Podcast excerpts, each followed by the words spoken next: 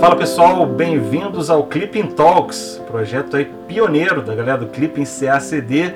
E eu sou André Fran, fui convidado para apresentar, para tocar ou conduzir, não sei qual é o termo exato, porque vai ser bate-papo. Eu trago alguém interessante que tem muito a falar nesse tema da política internacional, geopolítica, história, culturas diferentes, muita gente variada, mas sempre gente muito boa. Para começar, eu sou André França, sou jornalista, também focado internacional, passei grande parte da minha carreira viajando pelo mundo por alguns destinos bastante polêmicos, inusitados no olho do furacão, desde Primavera Árabe, Haiti, depois do terremoto, Japão depois da tsunami, Arábia Saudita, Irã, Coreia do Norte mais de uma vez, Chernobyl mais de uma vez, então esse tipo de perfil indo bastante a campo.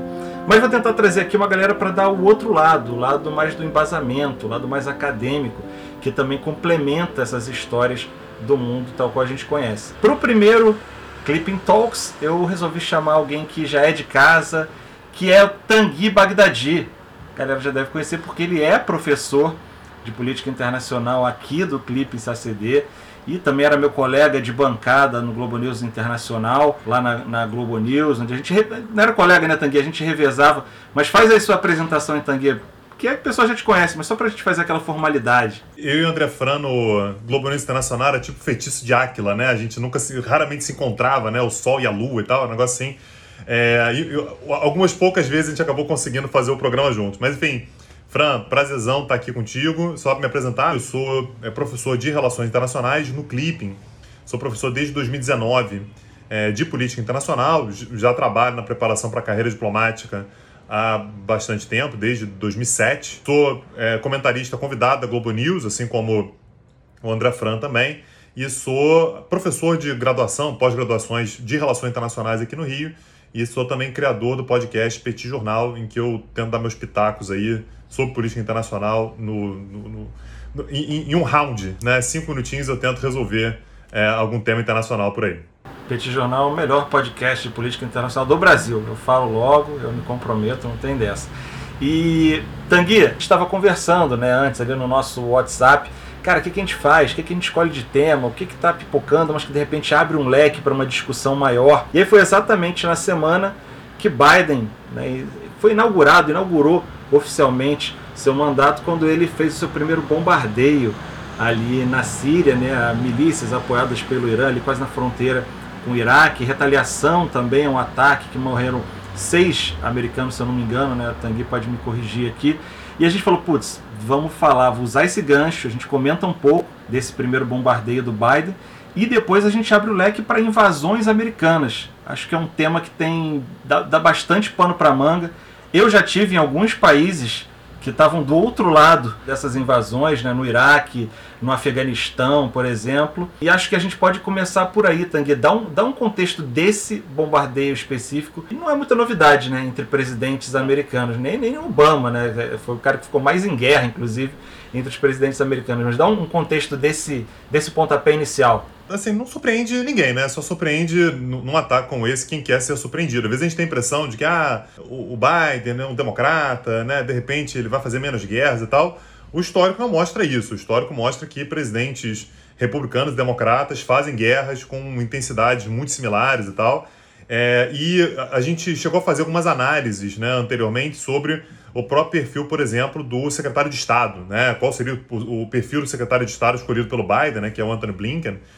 E ele é um cara que é, atuou muito na política externa do Obama, por exemplo, e era favorável a intervenções. Né? O que ele considera que, por exemplo, a guerra civil na Síria descambou mesmo, porque os Estados Unidos não foram lá para fazer uma intervenção.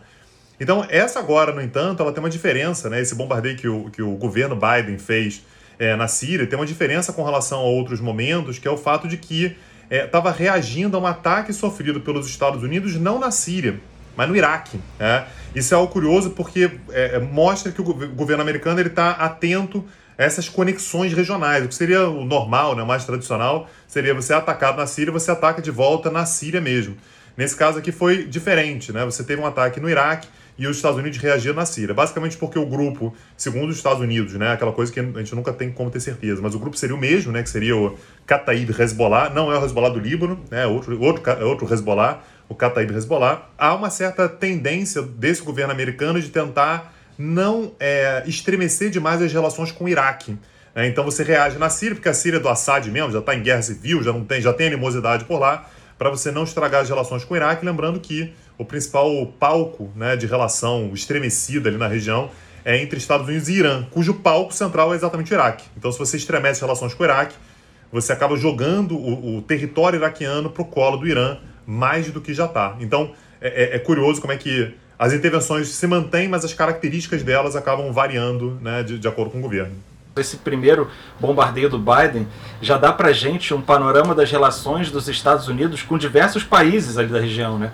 Tem é. envolvido é. ali num, num, único bombardeio Síria, Iraque, a relação com o Irã através da relação do Irã, também puxa para a relação com a Arábia Saudita, né, porque é, é o embate ali na região, e, e, a própria Síria, né, ainda ali aquela coxa de retalhos que tudo mistura com tudo. Você já falou um pouco aí da, e, da relação... E Israel, né, você tem, tem que colocar Israel, Israel também no meio, porque quando você fala sobre Israel, você está fazendo um ataque contra a Síria, que é um inimigo de Israel, né, e, e tentando exatamente interrelacionar todo mundo. Aliás, o Biden os primeiros dias do governo, já começou a fazer uma. Tinha aquela coisa, ah, mas a relação do Obama com Netanyahu era ruim. Será que a relação do Biden com Netanyahu não vai ser estremecida e tal? Eles já estão em conversas avançadas, aliás, para instalação de um sistema de um escudo antimísseis, exatamente contra o Irã. Então, tá, tá animado, sim. Faz pouco tempo que ele assumiu, faz menos de dois meses, mas a coisa tá animada, bem animada.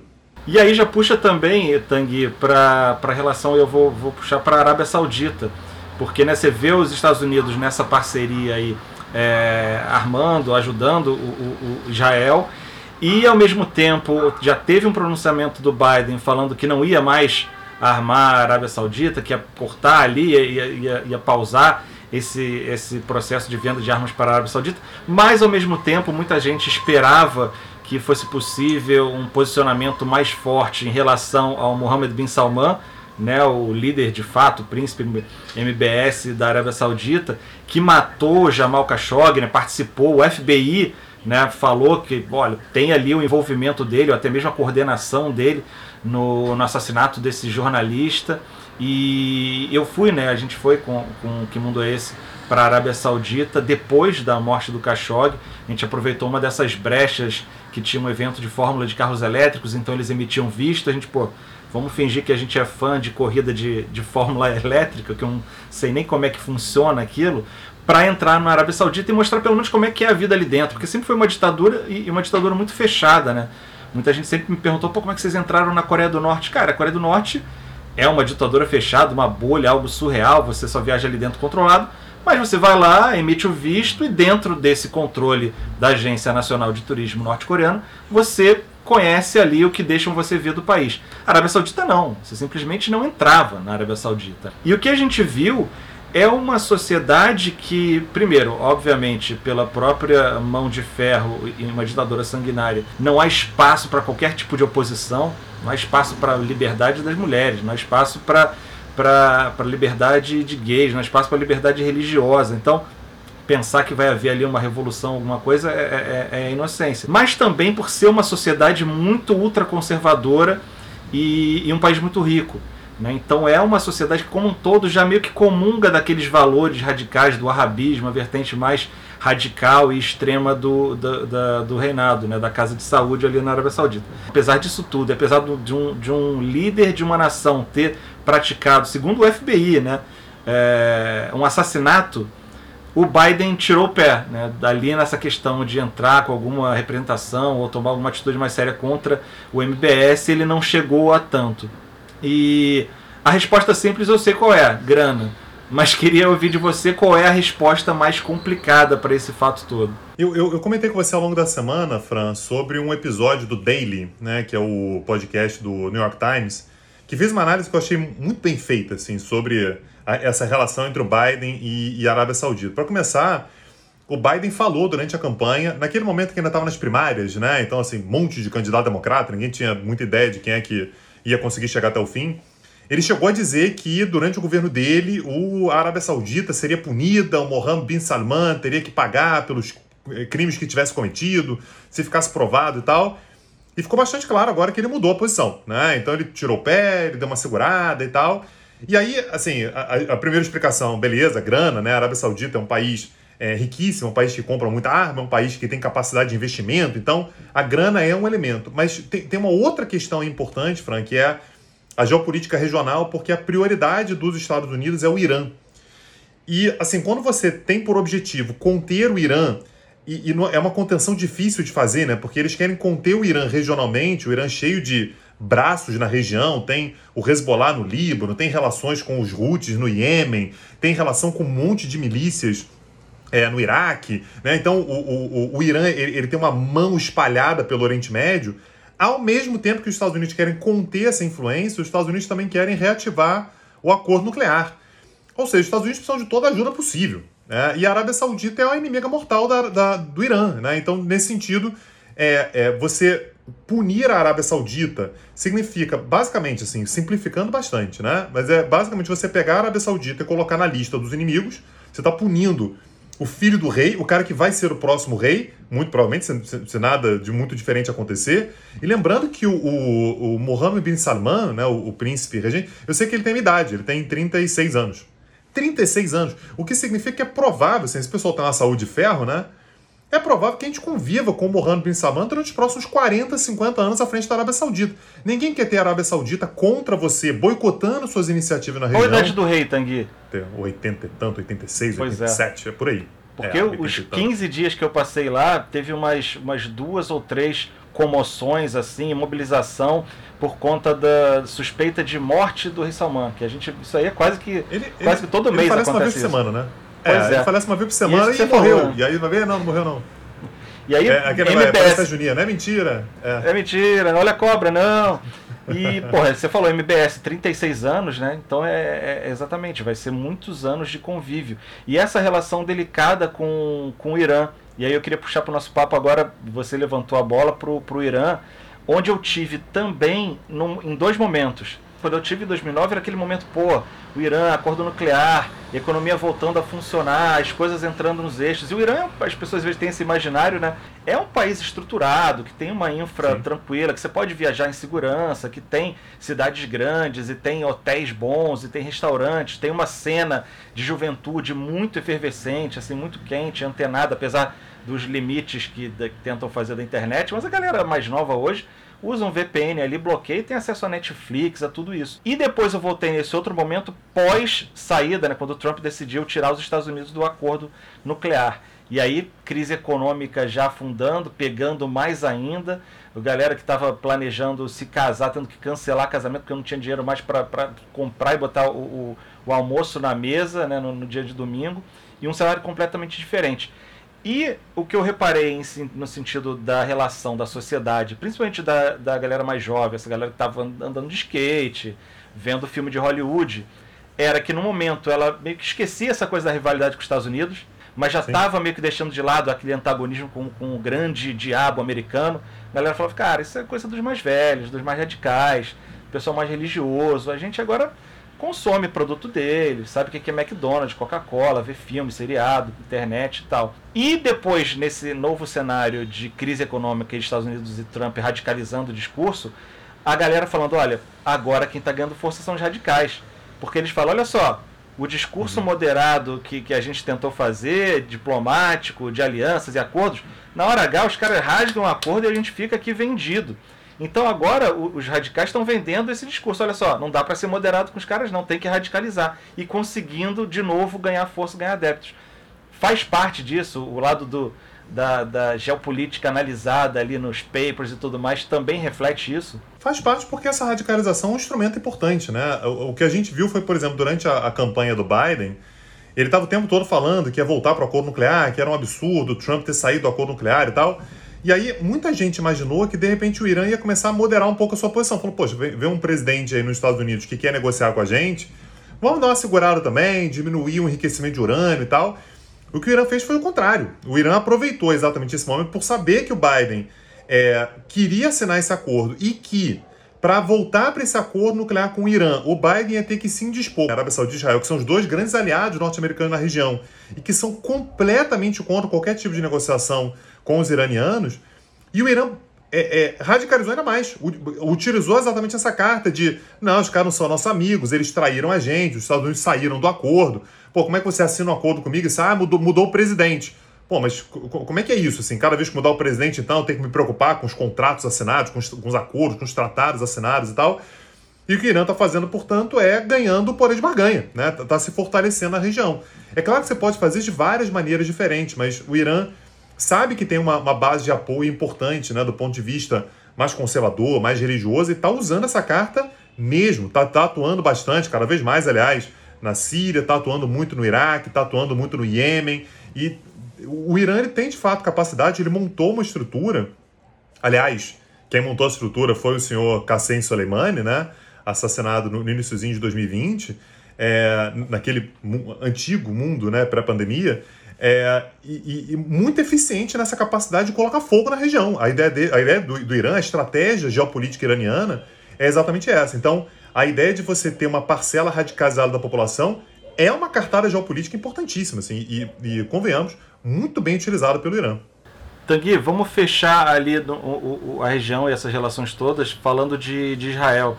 Israel que está muito noticiário agora por conta da pandemia, mas pelo lado bom, em grande parte, é vacinação. Parece que até final de março já toda a população. Beleza, é uma população pequena, mas também fruto do Bibi Netanyahu já ter agilizado compra e desenvolvimento e testes e ter sempre sido muito enfático no combate à desinformação que é, eu, pelo menos como jornalista, né, e vejo você também fazendo isso, o combate à desinformação, a notícias falsas, às fake news, é parte super importante e integral de qualquer campanha de saúde numa pandemia. Né? As pessoas morrem por conta de, de informação, de remédio falso que não funciona e etc e tal. E, e, e, Netanyahu apareceu muito em Israel agora no sentido contrário. Né? Ele ativamente participou de vídeos e de campanhas né, chamando de palhaço quem espalha fake news sobre a pandemia, o que tem uma, um, um, efeito importantíssimo né, nesse momento.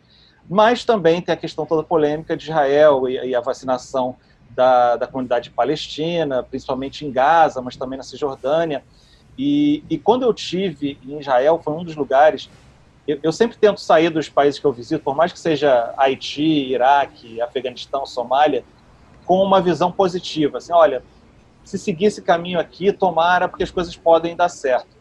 Mas quando eu passei por Israel e Palestina, cara, eu, eu voltei muito desesperançoso, assim, de achar que se não mudar muito a mentalidade de todos os agentes ali, fosse de Israel, fosse da representação palestina em Gaza, com Hamas, o Fatah, na Cisjordânia, e as lideranças e as possíveis outras lideranças, se não mudasse muito tudo ali, é, era dificilmente eu ia ver um cenário pacífico uma relação melhor ali na, na região. Queria puxar também, nesse sentido da, desse momento de pandemia, de Israel e Palestina, que eu levantei vou jogar para você, mas também essa questão de, de invasões, né? porque de certa forma eles estão alinhados ali. Quando a gente fala de, da relação com Israel, implica na, na relação com o Irã. Quando a gente fala da relação com a Arábia Saudita, é, também implica com os outros dois, né? Porque como assim você vai ter uma diplomacia boa com o Irã sem deixar a Arábia Saudita é, em desagravo e ao mesmo tempo Israel tem ali relação é, diferente com os dois. Que que você, como é que você avalia esse cenário todo? Primeira coisa é fazer um, fazer um disclaimer aqui que você já mais ou menos fez. Né? O Netanyahu está fazendo um trabalho é, brilhante, assim, de muito destaque com relação à questão da vacinação, o que não significa que ele seja exatamente flor que se cheire, né, quando a gente fala sobre temas como direitos humanos. Então, há um contraste claríssimo, por exemplo, entre a inacreditável, maravilhosa vacinação da população israelense e, e, e, não sem dificuldade. Né? É importante lembrar que os ultra-ortodoxos é, é, israelenses, por exemplo, deram muito trabalho de não querer usar máscara, de não querer se vacinar, de não querer fazer lockdown né, nos momentos que o Estado determinava, mas tem um contraste muito grande com a vacinação, por exemplo, da, da, da, população árabe, da população palestina. Até a última vez que eu vi, não deve estar atualizado, deve ter mudado um pouquinho talvez, mas tinham sido disponibilizadas vacinas para cerca de 0,8% dos palestinos. Então, daqui a pouco a gente vai chegar em 100% da população né, israelense vacinada. A população palestina, até outro dia, não tinha chegado a 1% ainda. Então, há, há um descasamento muito grande. E não é só o fato deles não terem ajudado o povo palestino a, a, se vacinar, ou feito acordos, ou facilitado. Eles é, prejudicaram, né? Porque o, os palestinos tinham Isso. seus próprios acordos para obtenção de vacina, e eles atrapalharam a chegada de carregamento, teve uma série de atitudes nesse sentido, né? Isso, isso. E porque, assim, é importante lembrar que vai ter eleição em Israel daqui a pouco, a quarta eleição em dois anos, né? E o Netanyahu ganha muito com isso. Assim, ele ganha muito politicamente com essa, com essa rivalidade. São 120 cadeiras, é, é, é a mais simples de todas, são 120 cadeiras, você precisa de 61 para montar o governo. A questão é que sempre tem um partido ali que consegue 12, 13 cadeiras e que não quer acordo com ninguém, e aí fica faltando. Aí um consegue 55, 54, 56 e não chega a 61. Então você vai tendo eleição em cima de eleição. E a última agora foi mais bizarra ainda, né? Porque o Netanyahu ele fez um acordo com o rival dele. Assim, óbvio que não durou meia hora a aliança, já rompeu de novo, já vai ter eleição mais uma vez. O, Netanyahu faz acordo e não cumpre, né? Assim, é, é, é, é bem a forma deles fazer política. Agora, ele sabe jogar muito bem esse jogo internamente e internacionalmente também. Então, por exemplo, ele é, consegue ler perfeitamente que a Arábia Saudita não tem relações diplomáticas com Israel, eles não, não, não têm representação oficial, mas que eles têm um objetivo comum, que é os dois querem ter boas relações com os Estados Unidos para criar uma trinca Israel, Arábia Saudita e Estados Unidos contra o Irã. É, é, é são, são, todos contendo né, os iranianos. E nesse sentido, o, o é, Netanyahu ele, ele, ele, ele flana pela região, né? ele sabe fazer aquilo. O Mohammed bin Salman, aliás, está fazendo a cidade futurista de lá, né? Neon, né? A ideia dele é fazer uma cidade dos Jetsons, né? A parada toda automatizada, né? Com areia rosa na praia, um negócio mega futurista. E ele tá contando com tecnologia israelense, né? Pô, tragam tecnologia israelense. Aí você fala assim, pô, mas a, conta não tá fechando, né? Não tem relações diplomáticas. Mas vai contar com investimento, significa que eles podem não se falar de forma aberta, até porque pro é, Mohammed bin Salman pega mal, né? Assim, estou conversando com Israel. Mas que eles estão conversando, eles estão. Esse, esse, diálogo me parece ser bastante frequente, né? Bastante frequente. Vou dar uma, uma guinada aqui de, de 180, Tanguy, porque a gente meio Vamos que abordou a galera que tem relação uns com os outros ali e acabamos conseguindo traçar meio que parece aquela coisa do investigação do FBI, né? Que puxa o fiozinho colorido, esse, esse liga com esse, puxa para esse, vai para esse aqui também, mas que é assim que as coisas acontecem ali. Mas eu ia puxar para um que a gente não citou, e que é o Afeganistão. Por quê? Porque no Afeganistão, que eu também tive a oportunidade de visitar e, e de novo, é outro desses países que, é, é, que são incríveis, tanto na parte da beleza natural, do povo, da parte histórica, de tudo que passou por ali, das cidades, e a gente viu é, Rota da Seda, e você remete a Gengis Khan, e você conhece o Bamiyan, dos Budas gigantes, que depois foram é, detonados, detonados literalmente, né, foram explodidos com um tanque pelo Talibã, quando o Talibã estava comandando. Só que eu visitei no momento, e, e até hoje, é um país que não dá para se recomendar para um turista comum, porque é muito atentado, muita violência, muita insegurança. E, e, no Afeganistão, particularmente conversando com a galera, que é muito essa também a, a, a nossa pegada com com o programa e com a abordagem jornalística que eu faço, de ser uma coisa mais pé no chão, assim, de contato com o povo. E eu tive alguns relatos lá que eram na, nessa linha, assim, Tanguy. É, é, Fran, a gente aqui não sabe o que é viver em paz. Um jovem da sua idade, eu falava, né, jovem, na, eu não sou mais jovem, mas na época que eu estava lá eu era. Então, alguém da sua idade, alguém, jovem de espírito, alguém da sua idade, digamos assim, não sabe o que é viver em paz no Afeganistão. Ele viu guerra com a União Soviética, ele viu guerra contra o Talibã, ele viu invasão americana de coalizão. O cara não sabe o que é uma, uma um poder mais estabelecido, calma e, e tranquilidade para tocar sua vida. E depois, com a invasão americana, eles falavam: agora, nesse momento, pelo menos é uma força que está ocupando aqui, que está mantendo a ordem por ser mais poderosa que todos os outros players. Ó, a gente está aqui, ó, agora a gente está aqui, vai ser assim e assim que funciona. Então, a pergunta que eu fazer, claro que a gente tem aí uma série, várias séries, aliás, de problemas e abusos da invasão é, é, ao, ao, Afeganistão. Mas a minha pergunta é no sentido de provocação, Tanguy. Existe invasão boa? Pode existir uma invasão boa, positiva? De invasão, o Afeganistão entende, né, cara? A gente tem uma aula há pouco tempo no Petit Jornal, eu e Daniel, a gente estava contabilizando né, a, a, quantidade de eventos desse tipo que o Afeganistão sofreu, apesar de ser um país que nem mar tem, né? Assim, é um país que é meio de passagem ali entre vários lugares, né? Norte, sul da Ásia, leste, oeste da Ásia. O Império Otomano tentou dominar e não conseguiu. Os britânicos tentaram dominar três vezes. Nas três vezes foram derrotados. A gente está falando sobre um, um dos impérios mais longevos da história, que é o Império Otomano, 600 anos, não conseguiu. Um dos impérios mais poderosos da história também, né? Assim, muito destacado no seu tempo, foi o Império Britânico, não conseguiu. A gente teve a União Soviética, assim, porra, o tamanho da União Soviética, né? Olha o poder que ela tinha, não conseguiu. E os Estados Unidos também não conseguiram. Porque, assim, basicamente, você invade o Afeganistão, você durante algum tempo consegue manter a ordem, mas como você falou, né? Aquelas, assim, tem deserto, tem montanha, tem lago, tem, tem, tem é, é, é, túneis subterrâneos, você tem é, é, é, cavernas. É, um país que, assim, ele, ele, é muito propício para você conseguir fazer uma resistência, né? Um povo de, é um povo muito acostumado a, a conseguir se esconder, atacar, contra-atacar e tal. E, o, assim, a vida do, do, do invasor no Afeganistão é um inferno. É, é um inferno. Você conseguir manter uma ocupação no Afeganistão não tem como. Então, aí, quando a gente olha para o saldo final, o que a gente vai ver é os Estados Unidos invadiram lá no ano de 2001 o Afeganistão para tirar o Talibã, que era o governo desde 1996, né, tinha tomado o poder, é, se associou inclusive com grupos islamistas, né, também radicais, para conseguir combater o Talibã, invadiu o, o, o Afeganistão, dominou durante algum tempo o Talibã, conseguiu né, expurgar o Talibã durante algum tempo. E nos últimos dois anos, para tentar sair do Afeganistão, porque não aguenta mais, estava negociando com o Talibã. Isso, assim, isso é uma loucura, isso é inacreditável. Então, existe invasão boa, eu não tenho nenhuma dúvida que os Estados Unidos, quando estiveram lá, conseguiram fazer melhor em termos de alguma estabilidade do que é, os outros invasores anteriores que também fracassaram.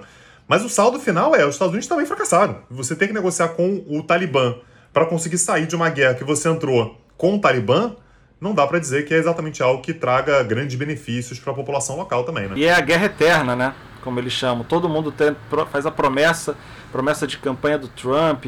Obama já tinha essa pedra no sapato, né? O livro dele fala disso, né? De como ele queria sair da guerra do Afeganistão e, e, e não conseguia. E, e, Trump também promete, não, vou sair da guerra do Afeganistão e é a guerra eterna dos Estados Unidos, né? Ninguém consegue encerrar aquilo ali. É meio que a maldição da potência, né? Você, quando é potência, você tem determinadas é, é, é, é, obrigações, né? Ou determinadas expectativas que todas as decisões são ruins. Porque se você não invade o Afeganistão e deixa o Talibã lá, pô, é muito ruim, né? Os caras planejaram 11 de setembro. Se você invade, é ruim também. E se você vai embora no meio da guerra, é ruim também. E se você fica e negocia com o Talibã, também é ruim. Não tem saída boa, né? O Afeganistão ele coloca as potências nesse tipo de, de encruzilhada, né? Não há exatamente um caminho bom. Então, assim, tem invasão boa.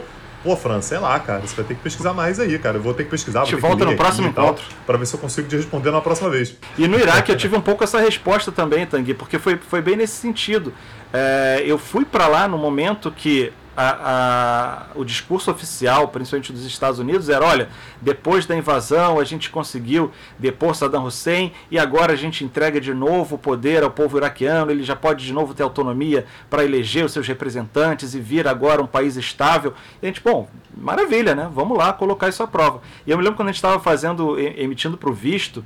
E a gente ainda, né, com o pé atrás, perguntava assim, vem cá, mas já estão emitindo visto mesmo? E aí o representante iraquiano falou, Estamos, sim, tranquilamente. Já pode visto de turista conhecer? Sim, venham conhecer o Iraque, maravilhoso, pode vir a gente. Mas vem cá, é, é, quantas pessoas já estão emitindo visto? Olha, vocês são os primeiros. A gente, olha, realmente essa não foi, muito, é, não foi muito confiante. E a gente acabou colocando à prova justamente o contrário, né? Cara, era uma situação completamente de caos. Você uma hora estava numa blitz do exército iraquiano, depois eram soldados americanos, depois era uma milícia armada, os caras de camisa regata rasgada, você nem sabia o que, que era, os caras pediam para ver seu passaporte. Não tinha, era um caos e anarquia. Como ficou durante muito tempo o Iraque, até hoje, né, um lugar completamente instável, a ponto de permitir surgimento ou fortalecimento de, de um Estado Islâmico, né, de um ISIS, da Daesh da vida. Pois é, e, e, quando a gente fala sobre estabilidade, né, a gente valoriza muito a estabilidade, pô, é um negócio importantíssimo para a vida da população e tal. E o, o, o, Iraque também tem essas coisas, né? O Iraque era mais estável é, do que é hoje durante o governo Saddam Hussein. Absolutamente brutal. Então você não tinha, não tinha liberdade, você podia ser, né? A polícia podia bater na sua porta e levar no meio da madrugada. Você não podia fazer críticas ao governo. Você ser xiita era um risco, ser curdo era um risco, né? Então, assim, uma, uma vida muito difícil da população mais estável. Né? E aí você troca essa estabilidade. De novo, não tem solução boa, né? Você troca essa, é, essa brutalidade por uma instabilidade crônica, né? E que é, também faz com que o Iraque hoje ele seja basicamente um campo de batalha. Ele é um campo de batalha entre os Estados Unidos e o Irã, o Irã conseguindo muita influência, os Estados Unidos são aliados do governo também, a ponto de ser um governo meio esquizofrênico, né? O governo iraquiano ele é estruturalmente aliado dos dois, aliado do, do, dos Estados Unidos é. e do Irã, dois dos grandes inimigos do momento. Recebe é, investimentos é, é, chineses, tem relações com vários, vários grupos políticos de outros países, tem os curdos ali, que ligam né, o Iraque com outros países ali, tipo Síria, Turquia e o próprio Irã. Então, o, o Iraque ele acaba se tornando realmente um, um, ponto de passagem de tensões, né? Como se fosse o, a zona do tiroteio na região. E, e aí sempre, sempre pode ter que, não, mas pelo menos é mais Saddam Hussein. E aí o que a gente vê é que, na verdade, no Iraque a gente fica trocando de problema, né? Eu tinha um problema aqui, eu vou ter outro problema ali, e é até difícil mensurar qual é o pior deles. Eu, eu acho que o Estado Islâmico certamente foi o pior, ah. ou é o, maior risco, né, até agora.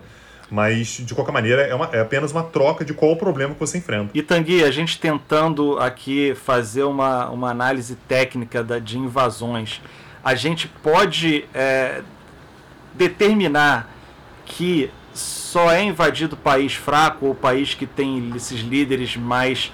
É, como eles chamam, o americano chama de rogue leaders, né? Como é que a gente poderia colocar isso? Líderes é, alternativas, assim, mais radicais, mais é, bandidos, bandole... bandoleiros. É. Bandoleiros é ótimo, sensacional. Vou adotar para sempre. Bandoleiros essa. é bom, né? É, é sensacional. Porque a China pode fazer o que quiser fazer com os uigures que ninguém vai invadir. A Arábia Saudita, como a gente conversou já aqui, acabou de assassinar um jornalista, o FBI determinando que tem envolvimento do seu grande líder, mas ninguém ameaça invadir a, a Arábia Saudita. Dá para a gente meter essa, essa, essa categorização assim? Dá. Pô, dá. Tem dois países aí que, se fossem mais fracos, já teriam sido invadidos, já teriam sido bombardeados e tal. Você teve nos dois. A Coreia do Norte tá aí. Assim, a, a, as bombas nucleares soviéticas foram o passaporte para o Trump lá visitar o Kim Jong-un. É um negócio assim, é, é uma, é uma, mudança geopolítica inacreditável, né? Você ter o presidente dos Estados Unidos visitando, né, se encontrando mais de uma vez com o líder da Coreia do Norte, que estava lá no eixo do mal, assim, não podemos e tal.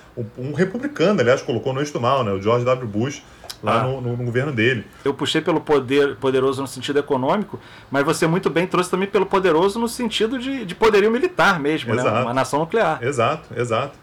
É porque, na, verdade, as duas coisas andam juntas, né? Então, se, se você fala que a, que a Arábia Saudita é poderosa, mas a Arábia Saudita é rica e aliada. É, a, a, Coreia do Norte ela tem outros atributos, né? Ela não é rica, né? é um país bastante pobre, mas investe muito né, numa capacidade militar inacreditável. E a mesma coisa quando a gente fala sobre o Irã. O Irã, às vezes a gente tem uma, uma certa noção, a gente bota na mesma categoria, ah, o Irã, Iraque. O Irã não é o Iraque. Assim, o Irã, o Irã é, como você falou, assim, em termos de estrutura e tal, em termos de capacidade militar, é um país muito poderoso, porra, mas não é tão poderoso quanto os Estados Unidos. Porra, mas aí também não dá, né? Não é, não é, não é disso que a gente está falando. Mas é um país poderoso, é um país que, se os Estados Unidos até hoje não conseguiram ter uma vitória definitiva no Afeganistão ou no Iraque, é, no Irã isso tem, vai, é uma guerra para décadas, né? muitas décadas. É um, é um problema que você não está disposto a ter e você não invade. Né? Se, se, pudesse ter invadido, certamente o Trump já teria lá com o John Bolton. Né? O John Bolton tá doido para apertar aquele botão vermelho e falar assim: vamos invadir Agora, liga para o Netanyahu, liga para o MBS. Hoje a gente invade o Irã. E você não invade porque o buraco é mais embaixo. Então tem alguns países que realmente são ininvadíveis. Ininvadíveis. Ininvadíveis. E tem ainda a Rússia ali, né? Que fica ali de nos bastidores de que, que os países aliados à Rússia, como é que vai fazer, né? Não tem, não tem muito jeito, não. Tanguy, fazendo uma. Antes de fazer um exercício para o futuro, é, tem aqueles países que às vezes estão numa situação tão ruim também é, tão fragilizada que é uma. Eu não sei se dá para chamar de invasão, é por isso que eu te, te lanço essa, essa pergunta para a gente pensar junto aqui. Iêmen, que sofre bombardeio de Arábia Saudita, que guerra civil, que tem todo um lado apoia, tem um lado apoiando o Irã, a Rússia tem outro lado, os Estados Unidos, e aí toma bomba de tudo que é lado. Não dá pra gente chamar de invasão, né? Porque seria por quê? Porque eles são tão estão tão fracos ali que vira uma terra de ninguém, o que acontece ali acontece, ninguém qualifica nem como uma invasão. Olha, o Iêmen está sendo atacado por forças, por nações estrangeiras. Eu, eu, acho que a gente não coloca também como invasão, Fran, porque ninguém quer botar o boots on the ground, né? Ninguém bota os pés no Iêmen, né? É um negócio sempre com drone, né? Você faz remoto, você faz a distância e tal. É, agora, que é, é, é mais um campo de batalha importante, é. E quando a gente fala sobre o Iêmen, é importante lembrar que é o país mais pobre da região, é a maior catástrofe humanitária é, do Oriente Médio nesse momento, o que convenhamos, assim, não é pouca coisa, né? Se é a maior catástrofe humanitária do Oriente Médio. Mas é um país que tem uma posição estratégica muito grande, assim, é, é muito importante. Lembra que é, fica exatamente ali na pontinha do Iêmen, o Iêmen liga com o chifre da África, né? É exatamente ali aquela entrada do Estreito de Bab el-Mandeb. Então, se você controla o Estreito de Bab el-Mandeb, você controla a entrada do Mar Vermelho, e se você controla o Mar Vermelho, você chega lá no Estreito de Suez, vai chegar no Mediterrâneo. Então, quem é que sacou isso lá atrás, né? Qassem Soleimani, Irã, e falou, cara, precisamos de influência ali. Como é que você arruma influência ali? Vê ali quem é que está fazendo uma contraposição, por exemplo, a Arábia Saudita. A gente financia esses caras, né, que são, por exemplo, os Houthis, e consegue tomar uma parte do poder. O Iêmen já era um país quebrado, né, não apenas no sentido econômico, né, mas, mas é quebrado no sentido territorial, né, no sentido de unidade há muito tempo. Até 1990 eram dois países, né? Assim, você tinha o Iêmen do Norte e o Iêmen do Sul. Então isso é, é, é o espaço perfeito, né, para que você tivesse uma, uma guerra de grandes proporções ali.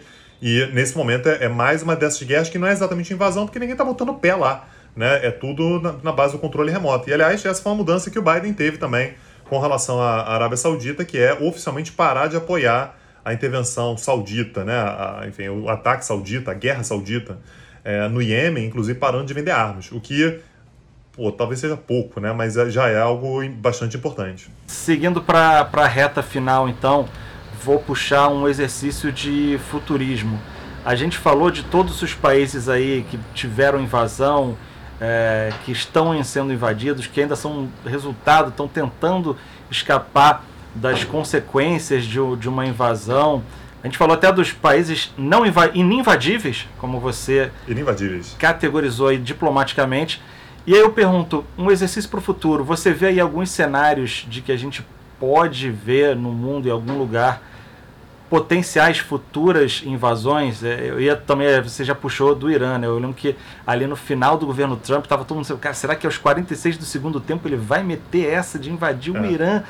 Mas você vê outros cenários aí, ainda mais tendo em conta na equação a questão da pandemia, né? Que um país que está é, lidando mal com a pandemia é um risco sanitário para o mundo todo, né? Então, para tomar sanção e até em última instância é, ser considerado um, uma, um, um risco para a sua própria população, enfim. É, tem países aí que tem esse perfil, né, Tanguy? Então, vindo dos Estados Unidos, eu, eu não acredito, Fran. Porque eu acho que ficou um legado importante aí das duas guerras lá, da, da Guerra ao Terror, né? Tanto Afeganistão quanto Iraque e o custo nesse momento para qualquer governante americano de mandar soldados para fazer uma invasão territorial, é, dado o passado recente, é grande demais. Então não consigo imaginar um Biden assumindo esse risco ou qualquer outro presidente nesse momento assumindo esse risco. Agora, ataque à distância está aí, né? Nos últimos 20 anos isso evoluiu bastante. Então, ataque à distância dá para fazer. E aí tem dois países que eu acho que estão na linha de, de, de tiro o tempo todo, que são a Síria e o Iraque, né? sempre. Não necessariamente contra os governos, né? particularmente eu acho que não contra o governo iraquiano, mas contra, por exemplo, grupos pró-Irã que estão absolutamente né, é, é, é, interiorizados dentro do Iraque. E com relação à Síria, sim, com relação à Síria, o governo do Assad, eu acho que ele é um, ele é um ponto importante, sobretudo porque é, não são dois países que estão na linha de tiro, estão né, no alvo apenas dos Estados Unidos mas são dois países que também incomodam geopoliticamente profundamente os aliados americanos na região, né, a Arábia Saudita e a, a Israel. Né? Então, esses dois países também têm interesse nesses dois países, aí eu, eu acho que pode, pode acontecer sim. Agora, tem um monte de atores por aí que tem que ser levados em consideração. Você falou sobre a Rússia, tem a Turquia, que a gente acabou não falando aqui, mas pô, um ator um gigante da região, né, importantíssimo. Tem o próprio Irã, né, então você tem é, a, a, os Emirados Árabes, você tem o Egito, tem, tem, a Líbia, né? A gente não falou da Líbia. Né? Assim, a, a, Líbia também é outra que está aí também, que a qualquer momento vai voltar a tomar bomba por aí. Aliás, também é outro que, né, o pessoal não tem nem mais. É, é, é, é não faz nem uma cerimônia, né? né? Nem bate na porta, mas antes de invadir, já invade direto. Então é outro país aí também que eu colocaria nessa, nesse alvo aí, né? São dois países, são, são três países, na verdade, com situações bem complicadas ali no Oriente Médio. Então, a gente já estourou nosso tempo. Queria te agradecer. Dá aí o teu serviço, famoso dar o serviço. Onde é que o pessoal pode te encontrar para continuar usufruindo da sua sabedoria de geopolítica e história? As pessoas usufruem né, da, da, das minhas aulas no, no Clipe em CACD, é onde eu dou as aulas de política internacional para quem quer ser diplomata. É, tem uma parceria, aliás, junto com o Clipping CACD, né, com o Clipping CACD, que ajuda a organizar os cursos do Petit Jornal. Então, quem quiser fazer os cursos do Petit Jornal, a gente começou um curso é, há pouco tempo, Fran, falando sobre inovação, sobre tecnologia, como é que isso tem mudado a política e a economia mundiais. Né? O nome do curso é O Mundo Mudou e Fomos Atropelados. Né? Sempre eu e o Daniel Souza já demos curso sobre o Oriente Médio, aliás, falando sobre alguns países que a gente comentou aqui, né? falando sobre a Arábia Saudita, falando sobre Iraque, falando sobre Irã, falando sobre Líbano, né? Então, esse país aí, falando sobre China, né? já tivemos um curso sobre China, um curso sobre Estados Unidos, então isso está tá, tá, tá na gama de assuntos que a gente vem tratando aí no Petit Jornal. E tem o próprio podcast, né? O podcast você encontra em qualquer lugar. Onde tem podcast, o Petit Jornal tá. Tá no Spotify, tá no Deezer, tá em aplicativos de podcast, em tudo quanto é lugar. Tentar no YouTube, né? Em tudo quanto é lugar você consegue encontrar os nossos episódios. Maravilha. Pessoal, obrigado quem está assistindo. Essa foi Clipping Talks inaugural e espero que tenham muitos aí pela frente. Vai ter cortes do Clipping Talks também, no estilo aí dos podcasts em vídeo que rolam pela internet. A gente vai pegar alguns trechos do papo aqui com o Tanguy e botar individuais aí na internet. Tudo nas plataformas do Clipping CACD, que é o grande promotor dessa história toda. E até um próximo encontro para mais um papo sobre o mundo, sobre história, culturas, sempre com uma pegada informal, mas trazendo muito conhecimento com os nossos convidados aqui. Valeu, pessoal. Valeu, Tanguy. Até a próxima. Valeu, Fran. Tchau, tchau. Abraço.